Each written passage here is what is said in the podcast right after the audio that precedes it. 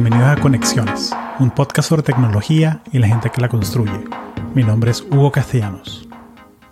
Hace un par de meses hice una encuesta sobre el podcast y sobre qué cosas te gustan más, qué cosas no te gustan tanto y qué temas querías que hiciera. Y la verdad fue súper exitosa. Hubo mucha gente que contestó y me dio bastante visión acerca de qué dirección llevar el podcast. Y por eso estoy haciéndola de nuevo. Así que en las notas del show puedes darle clic y es una pequeña encuesta donde tú puedes decirme qué es lo que te gusta más del podcast y qué temas te gustaría que cubriera en el futuro. Y así me aseguro de que en el calendario de contenidos estemos haciendo episodios sobre cosas que realmente te interesan. Y esto a propósito lo estoy publicando solamente por el podcast, no por el Instagram ni por el Twitter porque es la gente que escucha, o sea, la gente que realmente escucha esto en audio o que lo ve por YouTube, eh, la gente que realmente o sea, saber sobre ti. Y creo que hay que darle prioridad. Así que en las notas del show, aquí en, el video, en el audio que lo estás escuchando, hay un link para la pequeña encuesta. Te va a tomar cinco minutos hacerla y así me das mucha ayuda sobre en qué dirección llevar el podcast. Y sin más, aquí la conversación con el doctor Alejandro Gutiérrez. Él es un profesor de ingeniería mecánica y de... Eh, él estudia la parte de educación y la parte de cómo es que la gente aprende STEM, cómo es que la gente aprende ingeniería, ciencias, matemáticas. Tremenda conversación. Eh, es la clase de persona que yo siento que puedo hablar tres horas con él tranquilamente. Eh, y bueno, chequeen el proyecto que él tiene en la Universidad de California en Merced. Eh, dejo aquí los links en las notas del show para que vean eh, los proyectos que él tiene. Y ahora sí, la conversa con el doctor Gutiérrez. Gracias. Vamos con doctor Alejandro Gutiérrez. Bienvenido a Conexiones Podcast. Muchas gracias por hacer el tiempo, Alejandro. Gracias a ti, Hugo. Gracias a ti. Mira, eh, un pequeño icebreaker que, que me gusta hacer. Estoy haciendo un icebreaker por diciembre eh, que si, imagínate, mundo paralelo, algo completamente hipotético, te dan 20 horas más a la semana extra para hacer lo que tú quieras. Todo el mundo se queda con la misma cantidad de tiempo, pero por alguna razón tú tienes 20 horas más para hacer lo que tú quieras. ¿Qué, qué harías con ese tiempo? El estudio. El estudio, Hugo estudiaría, aprendería muchísimo más. El estudio para mí es, si, si, si por estudiarse pagar, yo no haría otra cosa, estudiaría siempre. Lamentablemente, pues bueno, por estudiar no se paga, se paga por enseñar, entonces afortunadamente la enseñanza se parece un poquito al estudio y entonces hago eso como trabajo, pero a mí lo que me gusta es estudiar. Eh, ahora estoy estudiando las propiedades medicinales de las plantas, entonces me compré unos libros, he estado leyendo, qué planta sirve para, para tales cosas y tal. Y bueno, ese es mi, mi área de, entretenimiento en, estos, en estos días. Es, es, eso, el estudio de las propiedades medicinales de las plantas, pero antes estudiaba otra cosa, eh, qué sé yo, la historia de, de, de, la historia de Sicilia o, bueno, lo, que me apetece estudiar en cualquier momento.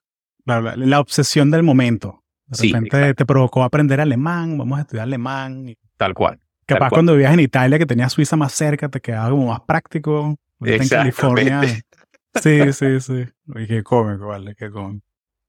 Sí. Bueno, y, y, es curioso porque estaba viendo una, una estadística de que si tú ves la cantidad de tiempo que la gente gasta en el teléfono, en Twitter, Instagram, todas esas aplicaciones de social media, el rango bajo a la semana son 10 horas y el rango alto son 20 horas. Entonces imagínate, si tú agarraras esas aplicaciones del teléfono, capaz tú sí tendrías esas 20 horas extra. Muy probablemente, muy probablemente. Yo trato de minimizar el uso de, de las redes sociales, pero, pero no es cero. Siempre estoy eh, revisando, poniendo algo, dándole like a una cosa y entonces, eh, sí, es, es así, es así. Yo lo que he tratado de hacer últimamente, cuando, sobre todo cuando voy al gimnasio y cosas así, es que pongo audiolibros. Y así el, el, audiolibro, pues me, voy estudiando, voy, voy, voy aprendiendo algo y, y, tengo como menos ganas de mirar el teléfono, ¿no? porque, porque estoy escuchando lo que dice el libro y no quiero interrumpir. Claro. Sí, eso, aprovechar como las pequeñas pausas, esas transiciones, ¿no? Que, que hay para, para maximizar y, bueno, si, lo que, si lo que te apasiona aprender, hay que aprovecharlo, ¿no? Exacto. Sí. Orlando, cuéntame un poco sobre, sobre ti, o sea, sobre cómo, cómo llegaste a este mundo de, de, de STEM, este mundo de, o sea, cómo llegaste a ingeniería mecánica, cómo que despertó esa pasión de, de ser profesor, cómo, cuéntame un poco sobre ti. Bueno, eh, yo soy de Turmero.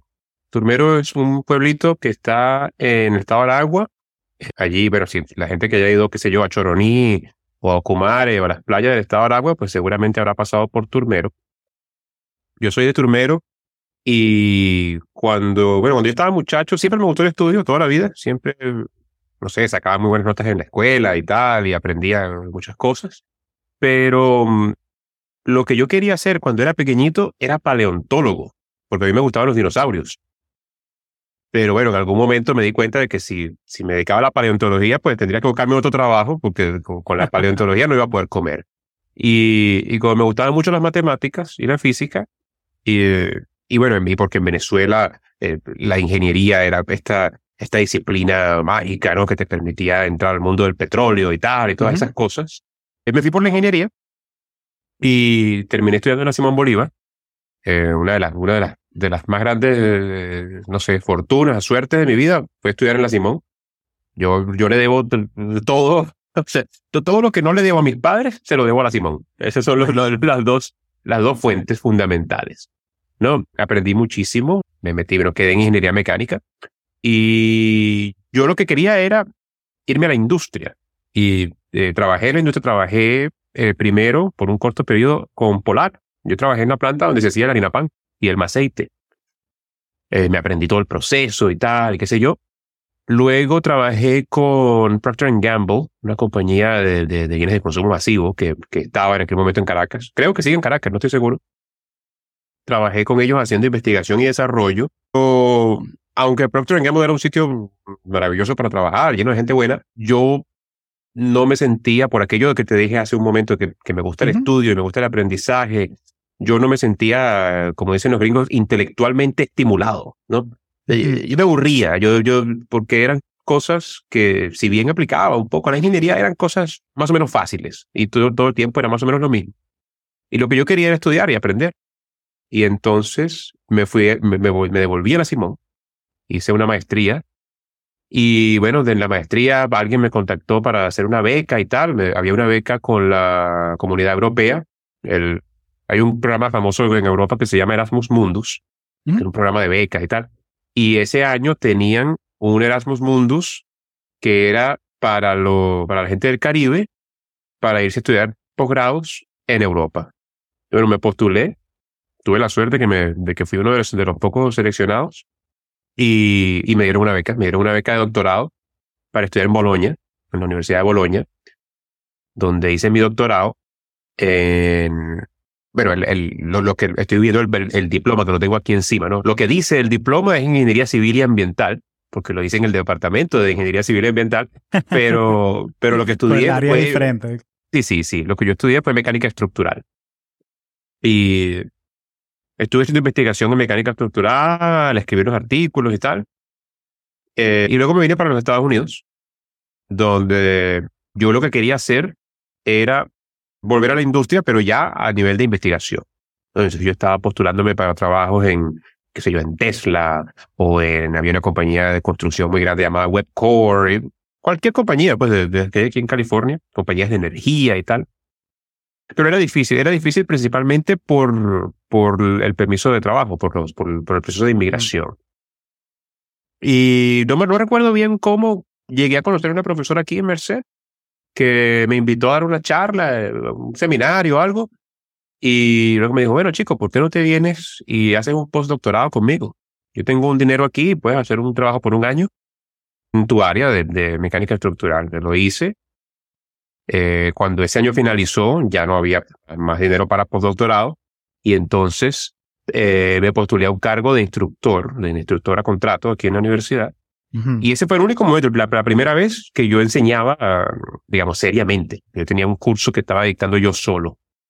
Y solo en ese momento me di cuenta de que lo que a mí verdaderamente me gustaba era enseñar y que me, me traía muchísima más satisfacción que casi todas las otras cosas. Que yo tenía que haberme dado cuenta porque mi papá era maestro y mis primas eran maestras y mi familia hay un montón de maestros. Yo, yo tenía que haberme dado cuenta de eso mucho tiempo antes, pero bueno, no me había Claro. Y por ahí me fui. Por ahí me fui eh, y terminé, bueno, aquí donde estoy, siendo profesor de ingeniería mecánica. Increíble, vale, qué chévere, qué chévere. Me encanta toda esa trayectoria. Y que me encantó que comenzaste con que, con que eres de Turmero y ahora estás en Merced, que es más chiquito que Turmero. Es más chiquito que Turmero, en efecto. Sí.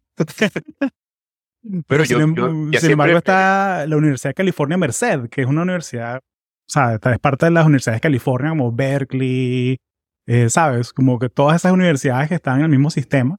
Eh, qué curioso, vale, me encanta. Sí, sí, hay una serie de, de, de núcleos, en Venezuela diríamos núcleos, ¿no? Diferentes campus de la Universidad de California, unos más famosos que otros, y Merced es el más joven. So, eh, Merced fue, la Universidad de California Merced fue fundada, si mal no recuerdo, en el 2005, creo, o 2007, por ahí. Eh, es una universidad, digamos, relativamente joven eh, y, y, todavía relativamente pequeña, tenemos como 8.000 estudiantes, y entonces estamos en un proceso de crecimiento. ¿Qué, qué, qué ha sido como lo más, lo más sorprendente para ti eh, tú que estás apuntando a, tú que vienes de la industria y, y que vienes pensando en ese, esos roles en la, eh, de investigación, desarrollo, ¿qué ha sido lo más, más, sorprendente para ti al estar del lado de la academia? O sea, que no te esperabas que, wow, yo no me imaginé que al ser profesor tenía que hacer esto. ¿Qué, qué ha sido lo más sorprendente para ti?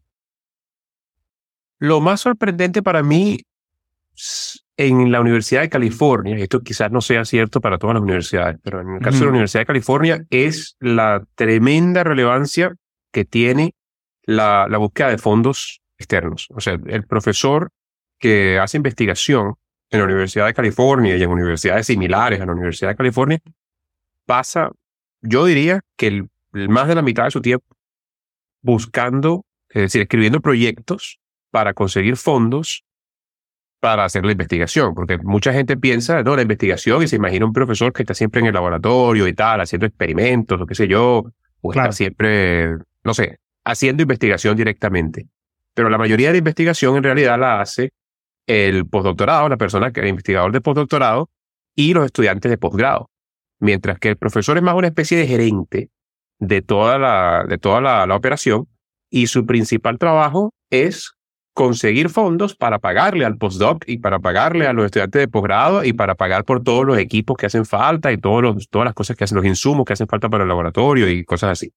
Y entonces una buena, buena cantidad de tiempo se utiliza eh, escribiendo proyectos, los, famosos grants que se llaman en, en aquí en, los Estados Unidos, bueno, para agencias públicas o privadas y tal, eh, buscando, haciendo, eh, esos son todos por competencia, más de una persona presenta un proyecto para una determinada determinada eh, fuente de ingresos y, hay comités de selección y tal. Es una cosa complicadísima que, que requiere la mayor parte del tiempo.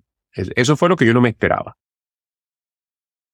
Suena mucho como el tema de los startups con sus distancias, ¿no? Pero en el sentido de que tú, el CEO de un startup eh, pequeño, o sea, está buscando funding, está haciendo todo el tema de hacer, hacer lo, los pitches de este es el problema que quiero resolver, este es el equipo que tengo, este es lo que necesitamos y tengo seis meses de runway, necesito un año, dos años, tres años, necesito cinco años para hacer este proyecto.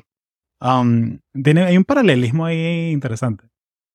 Yo creo que sí, yo creo que, que, que son paralelos, los, los, dos procesos son, son paralelos en muchos, en muchos aspectos. Obviamente las, las fuentes de, de, de dinero son distintas, porque la mayoría de los, de los proyectos de investigación de los profesores, al menos en el ámbito de ingeniería, son, son públicas, son, son fondos que vienen del gobierno federal, digamos.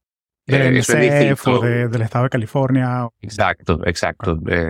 La, y del ejército también, las Fuerzas Armadas eh, eh o, o, el Departamento de Defensa de los Estados Unidos eh, financia muchísima investigación en ingeniería en, en, en, ámbitos de energía, de materiales, de, de todo tipo de cosas.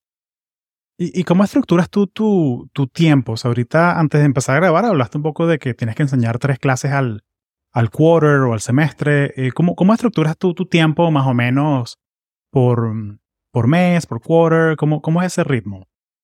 Bueno, yo eh, primero dependo ciegamente del calendario, de, yo uso el de Outlook, pero digamos el calendario que sea, calendario de la computadora, porque si la, si la computadora o el teléfono no me dijera dónde tengo que estar y qué tengo que hacer, yo no me acordaría, no me acordaría para nada porque tengo muchísimas cosas distintas que hacer. Yo dicto tres cursos. Como mis cursos son todos muy grandes, el más pequeño tiene 70 personas y el más grande tiene 210 personas. Son todos undergrad, graduate o... Yo dicto cursos de pregrado. De, pregrado. Em, dicto tres. Y entonces, como son muy grandes, tengo bastantes ayudantes académicos, tengo TAs, que hacen, pues, me ayudan muchísimo para, para, principalmente para corregir, para corregir el trabajo de los estudiantes. Entonces, yo, eso es lo que está fijo en mi calendario porque yo no puedo cambiar la hora a la que son las clases. Y luego tengo otras cosas que son un poco más flexibles, que, bueno, añadidos del trabajo, uno tiene que estar en comités de facultad, tiene que hacer, yo por ejemplo, todos los semestres, eh, para uno de mis cursos, yo, yo dicto un curso de diseño de ingeniería, es, se llama Capstone, es el, curso final del, de, de todas las la, carreras de ingeniería aquí y al final hacen como una, un gran simposio donde presenta su trabajo y tal. Entonces yo tengo que planificar ese simposio también. hay una serie de cosas de logística que tengo que hacer.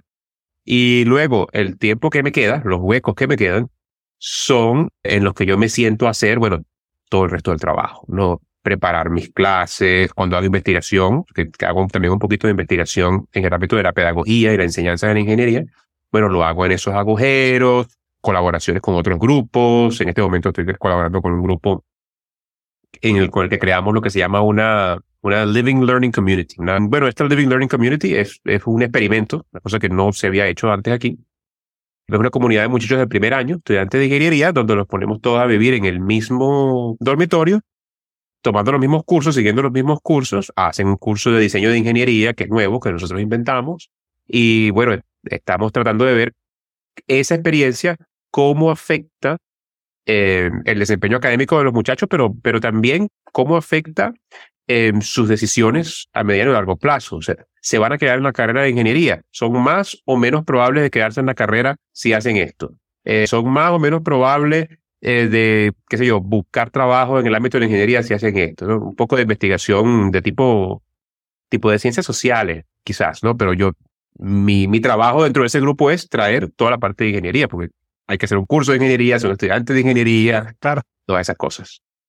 Claro. Eh, y si quieres, podemos hacer un poquito de doble clic, doble clic en tu, en tu investigación. Entonces, o sea, porque cuéntame un poco sobre el, el qué, qué, o sea, cuando tú dices enseñar ingeniería, o sea, ¿qué quieres decir con, eso? O sea, oriéntame un poquito en, qué quieres lograr con tu, con tu research. Claro, la ingeniería tiene, tiene dos cosas, dos, dos ámbitos fundamentales. Uno, que es que todo el mundo conoce, que es las matemáticas, la física, la química, la programación, qué sé yo, ¿no? Los, lo que llamamos los, conocimientos técnicos o, o las habilidades técnicas. Pero luego está una cosa que es un poquito más etérea, que es la resolución de problemas. Los, los ingenieros, todo ingeniero, trabaja en la resolución de problemas en la industria, en, en un laboratorio, en, lo que sea.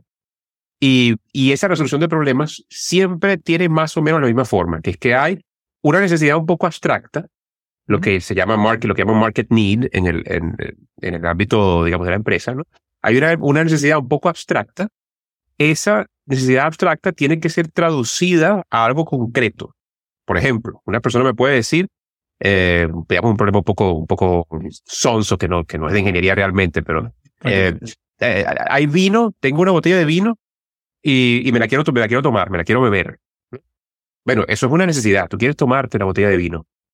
El problema real es cómo yo transfiero un fluido de una botella a una copa de vidrio que tengo al lado sin destruir la botella, sin contaminar el vino, eh, patatín y patatán. Hay una serie de limitaciones y una serie de objetivos que hay que lograr. Ese trabajo, eso es parte del trabajo del ingeniero, pero es, un es una cosa que es difícil de enseñar.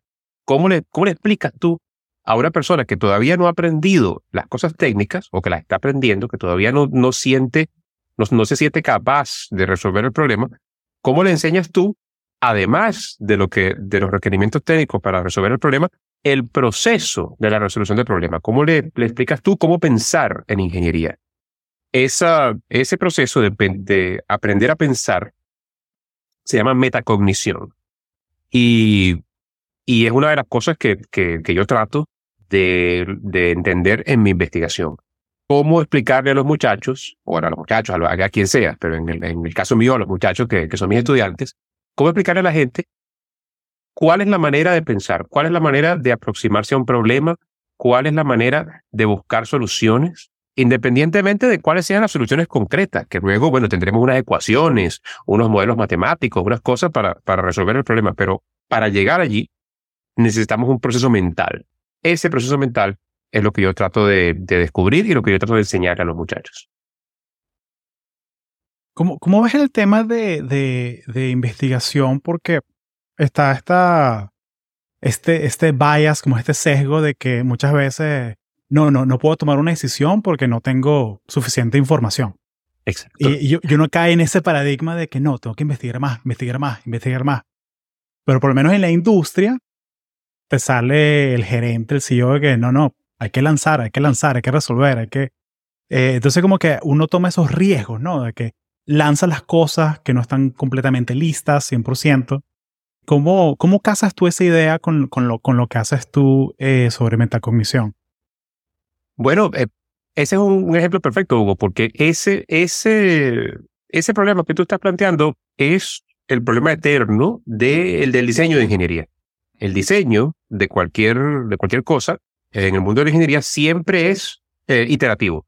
Tú uh -huh. vas adelante y vuelves atrás, y vas, vas y vienes, vas y vienes, y siempre estás rediseñando y siempre estás modificando. Y entonces, una de las cosas que hay que eh, sacarle de la cabeza a, a, los muchachos es esa idea de que hay una única solución final y que cuando tú lo, la, la, obtienes ya se acabó el trabajo, todo terminó y pues te vas para tu casa. ¿no? Y, y, y en, en, su lugar, o sea, hay que sacar esa idea y hay que poner otra idea en la cabeza, que es, bueno, primero la idea de la iteración, de, de, de eh, pasos sucesivos en los que la, el diseño va mejorando cada vez más, pero adicionalmente el, el, el modelo estable o el dato estable, ¿no? Que, ¿cómo haces tú para, para dar ese, ese primer paso? ¿Cómo, ¿Cómo tú vas de no entiendo nada a, uh -huh. bueno, aquí tengo una, una primera aproximación al problema, ¿no?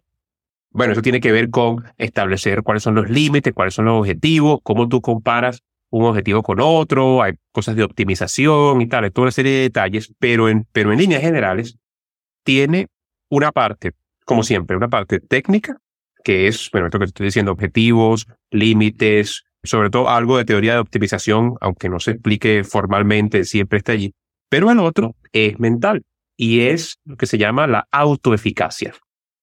La autoeficacia es la capacidad de una persona de, de, de, creer que ella misma puede hacer un trabajo, puede alcanzar una meta, ¿no? Eh, yo, por ejemplo, eh, no sé, durante la pandemia, yo estaba en, eh, en la casa. ¿Cuál pues, pandemia? ¿Cuál pandemia? ¿Cuál pandemia?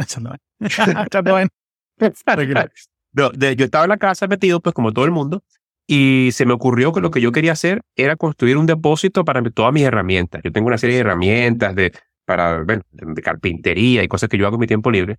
Y estaban todas regadas por el patio. Y entonces mi novia me dijo, bueno, chico, ¿por qué no organizas eso? Y yo dije, bueno, está bien, voy a construir un, un, depósito.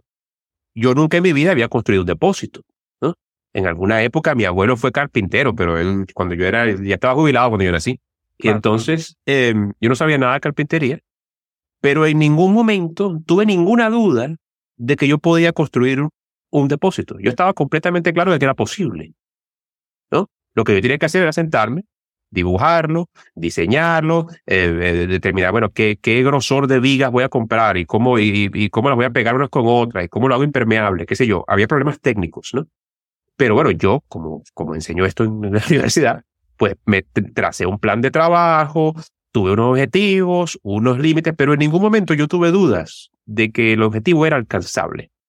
Ese sentimiento es la autoeficacia. Y los muchachos, sobre todo los estudiantes de primer y segundo año, y sobre todo los estudiantes que vienen de, de estratos socioeconómicos en los que no conocen a ningún ingeniero, que nunca en su vida han tenido una experiencia por el estilo, ellos no tienen autoeficacia. Entonces no creen que pueden lograr esos objetivos. Y si, tú no crees que puedes lograr el objetivo, pues te garantizo que no lo logras, Hugo. Claro, claro. Sí, es el tema de, tú no puedes, o sea, es el tema de, tienes que ver para creer que, que es posible, pero no solamente ver, pues tienes que saber imaginar que es posible, o sea, ir como con el, con el, con el switch pasado de que sí se puede, sí se puede hacer. Eh, y, y, y, tú estás hablando del tema de estudiantes, pero es muy interesante porque yo he visto también estudios que muestran que, suponte, LinkedIn publica una posición, un trabajo de ingeniero de software 1, tienes que saber Python, tienes que saber esto. Y si tú segregas las poblaciones entre hombres y mujeres, los hombres aplican aunque cumplan con 5 de los 10 requisitos. Las mujeres solo aplican cuando cumplen 9 o 10 de los 10 requisitos. O sea. Exacto, es bien conocido. ese, ese fenómeno es súper bien conocido y, y este, tal cual, tal como tú lo dices, afecta sobre todo a las mujeres porque no se postulan, no se postulan para los trabajos, mientras que los hombres muchas veces nos postulamos aunque, aunque no estemos preparados, y no importa, yo me voy a postular y yo, luego veremos, ¿no? Sí, sí, hay un meme por ahí de, de, de esas cosas que la gente comparte en, en, Instagram que dice, eh, le deseo a todas mis amigas que tengan la confianza de un hombre promedio mediocre. Por lo exacto, exacto. o sea que es bien, bien, alta la confianza. Sí, sí, sí, tal cual, tal cual. Sí. Oye, genial, vale. Eh, entonces, y mm, hablando sobre este tema de, de mitos y, y, verdades de trabajar en la academia, esta, este refrán que uno escucha de publish or perish, de publica o vuélvete irrelevante, ¿qué, qué tan cierto es eso? O sea, por lo menos en, en o, cómo lo ves tú que estás adentro del, de ese mundo. Bueno, eso depende, Hugo, de la universidad y del puesto que tú tienes. En el caso de las universidades, hay, una clasificación de universidades eh, que tiene que ver con, bueno, tiene que ver con muchísimas cosas, pero uh, seguramente lo has escuchado, que son las universidades R1 y R2, ¿no? que son eh, universidades enfocadas en la investigación, que son la mayoría de las universidades famosas, ¿no? la Universidad de California, el MIT, Stanford, qué sé yo, eh, Texas AM, todas estas son universidades R1 o, o R2.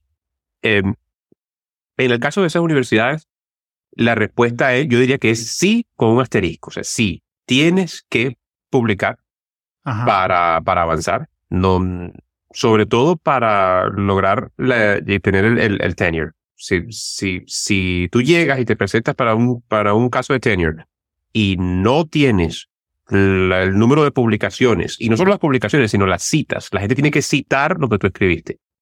Si tú te presentas y no tienes esos números, es muy probable que no te den el tenure.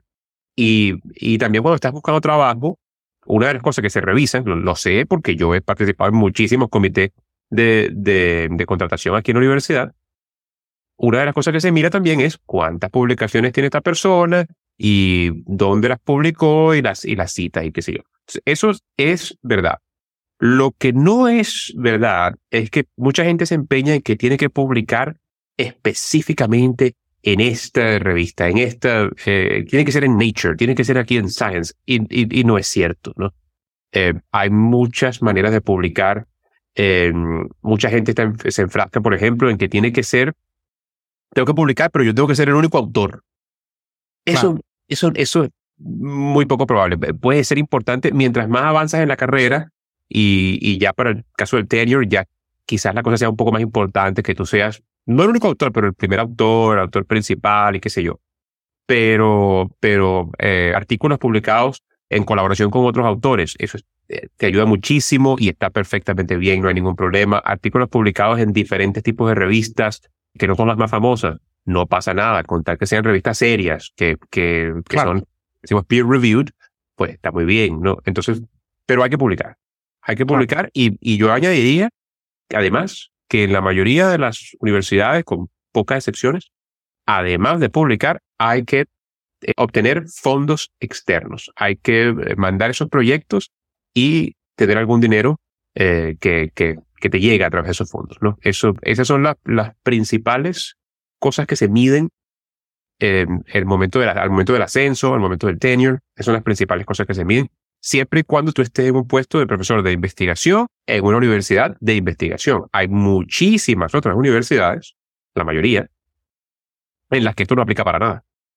Porque no hacen, no, no, tienen eso como misión. En el, caso de California, por ejemplo, está la Universidad de California, the UC System, y, y, luego está la Universidad Estatal de California, que la gente la confunde un poco, ¿no? El, Cal State, el Cal State University System, que de hecho es más grande, tiene más estudiantes y tiene más campus. En el caso de Cal State, está muy bien que tú publiques algo aquí y allá, pero esa no es una de las principales factores que se van a considerar para tu ascenso o para tu contratación o para lo que sea. Hay otras cosas que son más importantes. Entonces, eso también hay que, hay que calificarlo un poco, porque depende de la institución en la que estés trabajando. Claro. y, depende también que el, mapa de carrera, ¿no? O sea, hay gente que como que nació y ya sabía que quería hacer investigación. Hay gente como que tiene esa, ese chip de curiosidad, ese chip de... Y hay gente que simplemente tiene el chip de enseñar de querer enseñar y viven por ese ajá, moment que tienen los estudiantes, ¿no? Exacto. Y que, y, ok, vete a una institución donde el foco sea enseñar. es como ese tema de autoconocimiento, ¿no? De, de, de auto, sí, autoconocimiento. Um, ¿Cómo es el tema de colaborar con otros profesores en, una publicación? O sea, lo del, del, peer review. Porque, mm, y digo, viéndolo desde afuera, yo lo veo mucho como ah, mira, el doctor Gutiérrez eh, hizo un paper con el doctor González sobre tal tema, tal tema. O sea, yo lo veo como, no sé, como cuando saca una canción que sí, Daddy Yankee featuring Rosalía. Sea, yo, yo, yo lo veo más o menos así, ¿sabes? Que es como que una colaboración de que, ok, vamos a ponernos juntos por un mes, trabajar en esto. ¿Cómo, mm, cómo, cómo funciona esa, esa, esa dinámica de, de colaborar? ¿O cómo funciona para ti? Si me das un, un ejemplo. Mira, eh, te puedo dar dos ejemplos. Eh, uno al principio de mi carrera, que cuando yo era estudiante de, doctorado y, digamos, poco después de, terminar el doctorado, donde yo publicaba con quienes habían sido mis tutores de tesis. ¿no? Okay.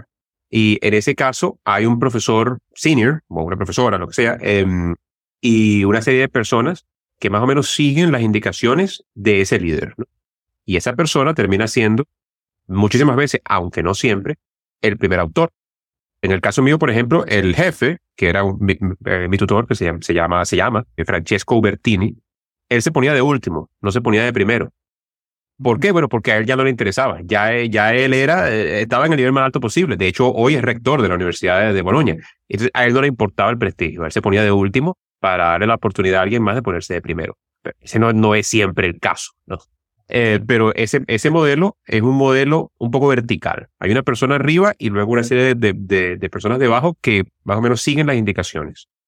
El otro modelo más horizontal, que es el que se da, el que yo hago hoy en día, por ejemplo, con mis colegas aquí en Merced, eh, es la división de trabajo. O sea, yo, por ejemplo, para este asunto de las Living Learning Communities, cuando escribimos algo, yo estoy a cargo y soy totalmente autónomo de la parte de ingeniería y del currículum de ingeniería y luego una de mis colaboradoras eh, se dedica a la parte de las ciencias sociales y luego otra se dedica a la parte de, de, de pedagogía y tal. Y, y, cada uno de nosotros pone una parte del documento final. Hay un proceso de edición y tal, pero es todo una conversación, una, una, colaboración constante. No es que uno le dice al otro qué es lo que tiene que hacer porque eh, estamos todos más o menos al mismo nivel. ¿no? Sea como sea, lo, lo, en mi opinión, lo más importante es la, la comunicación constante, porque se, se pierde, es, muy fácil perderse, es muy fácil que haya confusiones, las cosas pueden ir mal fácilmente. Y entonces hay que mantenerse siempre en comunicación, hay que eh, tener reuniones. Muchas veces la gente se queja de las reuniones. Ay, pero tanta reunión, qué pérdida de tiempo. Pero, es que si no se hace la reunión, eh, todo se, todo se, se, descalabra eh, rápidamente. te lo digo por experiencia. Claro, no, me imagino. Me imagino que hay muchos cuentos por ahí de, de eso. Y, y, y, disculpa esta pregunta, ¿no? Porque no, o sea, para, para, el que yo no sé, pero toda esta colaboración, o sea, ustedes están colaborando en un, en un Google Doc gigante, básicamente, o hay algo más refinado que eso para, para colaborar en hacer un paper de, de, ese calibre?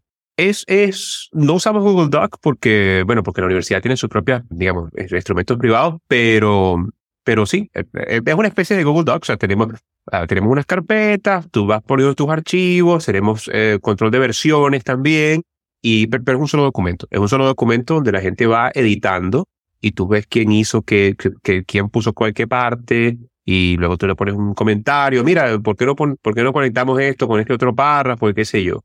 Pero sí, es, una, es una colaboración en vivo utilizando pues, herramientas tipo Google Docs. Muy genial, vale, genial. Eh, siempre tengo esa curiosidad de que, ok, como, porque incluso uno es estudiante, uno colabora así, haciendo esas cosas y llegas a la industria y igual como que Google es eterno, Google no, Google no se va. O, si usas of, eh, O365 igual, o sea, como que esas herramientas son, son como que perennes, ¿no? De, de manera. oye, quiero ser muy respetuoso con tu tiempo eh, y me guardé esta pregunta para el final. Ahorita con la recesión, yo he visto que hay mucha gente que está agarrando y pensando, mira, ¿sabes qué? Me voy de la industria, voy a irme a hacer una maestría. De pronto, capaz, ese sueño, ese doctorado que quería hacer, lo, lo voy a perseguir. ¿Qué, ¿Qué recursos le recomiendas tú a alguien que quiera, por lo menos en ingeniería, que quiera empezar a escoger un área de, investigación o cómo escoger un advisor? O sea, como qué, qué recursos eh, les recomiendas tú a alguien que quiera empezar a hacer esa búsqueda, ¿no? Yo diría, si pueden permitírselo, que vayan a los congresos. Ese, ese sería el, mi, mi, consejo primario. Que vayan a los congresos eh, del área que les, compete. Pues si son ingenieros mecánicos, pues váyanse a un congreso de ingeniería mecánica. Y si ingenieros de materiales, pues se van a MRS o lo que sea, ¿no? Eh, vayan a los congresos y, y, hablen, hablen con la gente, no, no sean tímidos, eh, busquen una persona que esté haciendo una presentación, por ejemplo. Siempre hay, en todos los congresos hay una gran cantidad de gente presentando cosas, profesores, quiero decir, aunque también hay estudiantes. Y, y al final de la presentación, acérquense a las personas. Miren, yo estoy interesado en hacer una maestría en esta área y esto que usted presentó es lo que me gusta a mí y eh, podemos hablar eh, y casi siempre te van a decir que sí es muy raro que una persona te diga, no, no tengo tiempo, no voy a hablar contigo. Eso es muy difícil. Yo le recomendaría eso. Yo le recomendaría, lo, pero lo que le digo a mis estudiantes cuando, cuando van a hacer posgrados, que aunque yo, yo un poco soy un, la oveja negra del, del departamento, yo le recomiendo a la mayoría de los estudiantes que no hagan posgrados. Al menos no al principio. Que no lo hagan. Maestría puede ser, aunque las maestrías, bueno, son, son un poco más caras porque tienes que pagártelas tú mismo y tal. Maestrías están bien. Pero doctorados, yo digo a la gente, yo, yo trato de, de, de, de disuadirlos para, para que solamente hagan doctorados las, las personas que verdaderamente quieren ser o profesores o investigadores, porque para el resto de las personas no hace falta el doctorado y tienes que invertir años de tu vida en una cosa que, verdad, que, no te va a ayudar tanto, ¿no? Pero independientemente de eso, un error que yo veo que mucha gente comete es que se, se empeñan por hacer los estudios de posgrado en en la institución X o Y, porque escucharon que esta universidad es la mejor, o que esta universidad es la más grande, o que esta universidad tiene más dinero, o qué sé yo, habrán escuchado algo en algún sitio, o la, es la universidad más famosa, entonces todo el mundo quiere hacer una maestría o un posgrado en el MIT, por ejemplo. ¿Por qué? Bueno, porque han escuchado que el MIT es lo mejor que hay. Claro, el, Maracaibo Institute of Technology, claro. El Maracaibo, exactamente, ¿no? Y yo, que, que, que puede ser muy bien, ¿no? El MIT está muy bien, pero lo que yo le recomiendo a la gente es que busque no la institución, sino el laboratorio específico ¿Cuál es el trabajo? ¿Cuál es la investigación que a ti te interesa particularmente y quién está publicando los artículos más interesantes en ese tema particular? Si a ti te interesa, pues qué sé yo, la, energía solar, entonces busca quiénes son los grandes de energía solar. Aquí, afortunadamente, tenemos una, se llama Sarah Kurtz.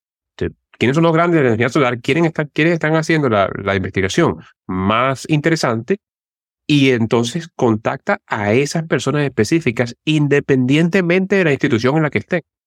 Porque muchísimas veces las personas que están haciendo la investigación más interesante no están en las universidades más famosas. Claro. Me encanta ese consejo, me encanta ese consejo porque es el tema de... En la industria igual, la gente está enfrascada en entrar a un Microsoft, a un Google, a un Facebook, a una, esa, como que ese pedigrí. O sea, piensen que pero si te pones a ver, capaz el ambiente de trabajo, el equipo, los problemas, la cultura de trabajo, capaz va mejor con una empresa pequeña. O capaz va con un startup. Claro. ¿Sabes? Porque es el tema del impacto, ¿no? O sea, y el tema también de qué es, qué es mejor para ti. ¿Qué es mejor para ti? Entonces, me encanta ese consejo. Que hay que darle Sí. más chance a, a buscar el laboratorio ideal, no la universidad de renombre. Y, lo otro que diría también, Hugo, que, se me olvidó, es que el tema, o sea, el tema de tu tesis de doctorado importa durante el doctorado y quizás un año después del doctorado. Pero luego que pasa ese periodo, te lo digo, pero sin exagerar, a nadie le importa en qué hiciste tu tesis de doctorado. A nadie. No tiene absolutamente nada que ver con nada. O sea, el resto de tu vida no está definido por lo que tú hiciste en tu tesis de doctorado. Esa es otra cosa que la gente, digamos, eventualmente se da cuenta, pero no se da cuenta al principio. Tremendo, tremenda realidad. Sí, eso es la. Así me siento yo cuando, cuando veo a, los estudiantes buscando trabajo en, en SHEP, en la conferencia que, que nos conocimos. Sí. Que, ay, si se imaginaran que de aquí a un año su GPA no va a importar, el- los puntos de, con que se graduaron no, no importan. Exacto, a nadie le importa. A nadie le importa Sí. el GPA. Exactamente. Sí. Oye, genial, Alejandro. Muchísimas gracias por tu tiempo, lo, lo aprecio muchísimo. Aquí en las notas del show puse, voy a poner el link a tu, a tu website, a tu laboratorio, para que la gente aprenda un poco sobre, sobre tu, tu research, tu área. ¿Algo más que nos querías compartir, que nos querías dejar? Mira, no sé, tantas cosas, tantas cosas, Hugo. Eh, lo, que yo, lo que yo le diría a la gente eh, es que, a, a los que nos escuchan, es que no tengan miedo, que tengan esa, esa autoeficacia. Hay, hay, yo veo tanta gente que podría hacer tantas cosas buenas, tantas cosas interesantes, y, y no se atreve porque piensa que no lo va a lograr, o, o que piensa que es muy difícil, o piensa, qué sé yo, está intimidada. Y tengan un poquito de confianza. Tengan un poquito de confianza porque se puede salir adelante. Y la prueba soy yo que, que, terminé haciendo una cosa totalmente distinta a la que hacía antes y estoy súper contento. y, eh, claro, yo he tenido mucha suerte y tal, pero, pero tengan esa confianza de, de, de dar los pasos hacia adelante y, y, y de resolver. Entonces, pri- primero das el paso y luego resuelve cómo vas a dar el, el- el Ajá. segundo y el tercer paso. Claro. Eh, Di primero que sí a la oportunidad y luego averigua cómo es que lo haces. eh. Exacto. Excelente. Muchas gracias, Alejandro. Muchas gracias a ti, Hugo. Que la pases bien.